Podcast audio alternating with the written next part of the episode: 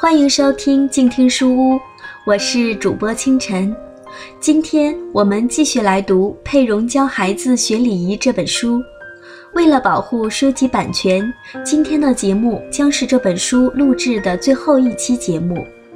如果大家喜欢，欢迎去购买原著。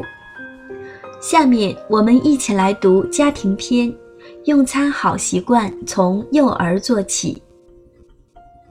黄兰是我多年的一个好朋友，我们在同一个婚姻学习小组里。从她还是一个新婚少女，一直到成为一个贤妻良母，我有幸见证了这个家庭的变化与成长。现在黄兰也有了自己的宝宝，也在教导孩子餐桌礼仪。在二零一一年三月的《亲子根基》杂志上，黄兰跟读者们分享了她的育儿过程。让很多的家长受益。看到这篇文章，我又高兴又自豪，因为黄兰正在传递她学到的一些观念，而不是跟随社会潮流，仅仅关注孩子的营养状况。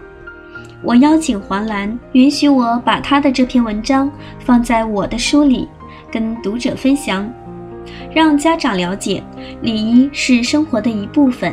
而不是等到进入学校能识字以后才学习的知识。以下是他分享的内容：我的孩子西西现在两岁多了。记得在他五个月刚加辅食的时候，我心里有个愿望，就是希望将来有一天他和爸爸妈妈一样有极好的胃口。于是，在我们全家用餐的时候，我都不忘把他的小车推到我们饭桌前。让他躺在自己的小车上，看着我们享受美食的过程，直到有一天，他可以坐在属于自己的餐椅上，和我们一起享受用餐的美好时光。虽然只是一些胡萝卜泥和蔬菜汤，但是小小的他非常满足。当他能够站起来、会说话、会走路，有了强烈的自我意识之后。他就不再安于坐在他的餐椅上了，他想从餐椅上站起来，想从餐椅上走下来，想拿着自己喜欢的玩具边琢磨边吃，直到有一天，他手里拿着玩具满屋子到处乱走，而我跟着他到处喂饭的时候，我开始反省，幼儿的用餐行为究竟怎样才是正确的？我需要如何引导他呢？于是我们开始给孩子立下规矩。首先，在用餐的时间里用餐。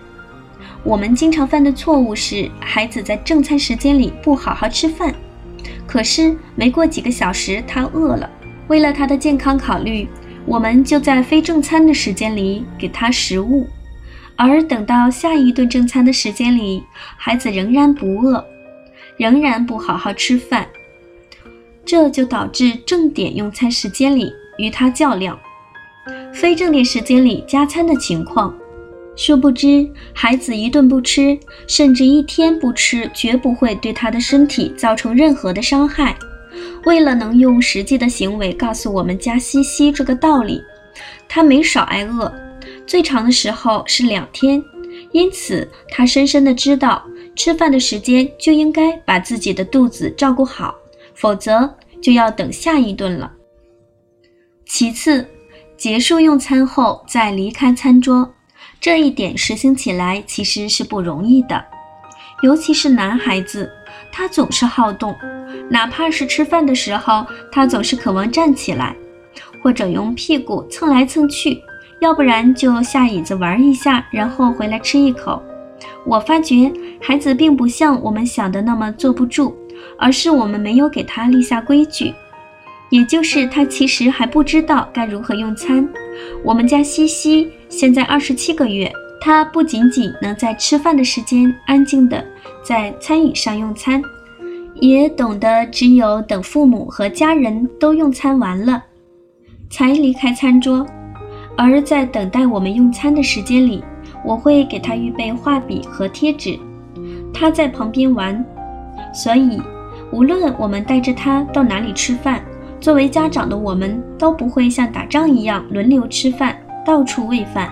再次，该放手时就放手，在西西近二十个月的时候，他就有很强烈的意愿想自己吃饭，可是因为每次都弄得到处都是，还不能吃完，所以我就又开始喂饭。有一次，一位和西西同龄的孩子来我们家用餐，那个男孩始终都是在餐椅上自己吃东西。我意识到自己忽略培养孩子的自主性和独立能力了。之后，我就试着让西西自己吃饭，自己擦嘴，自己漱口。很快，西西就很熟练了。父母需要提醒自己的是，我们就是孩子的榜样。餐具轻拿轻放，嘴里有食物不说话，使用“请把”“递给我”等礼貌用语，不浪费食物。另一方面，不要强迫孩子进食。也不要在进食前给孩子喂太多的其他食物，这会影响孩子用餐时的胃口和饭量。饭桌上的言行每天至少要重复三次。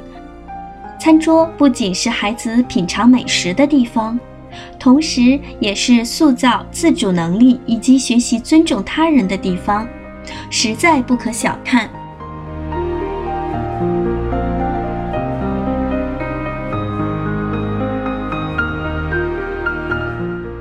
今天的书就读到这里，我是主播清晨，感谢收听本期节目，下期再见。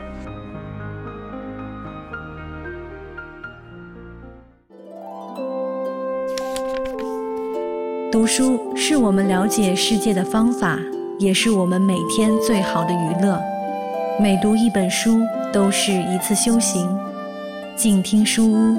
陪你在每一段向往阅读的路上。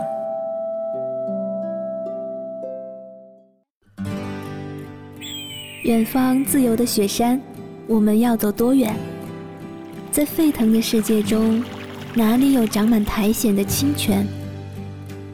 在已是枯荣的树下，你是否看过日落时金黄色的海？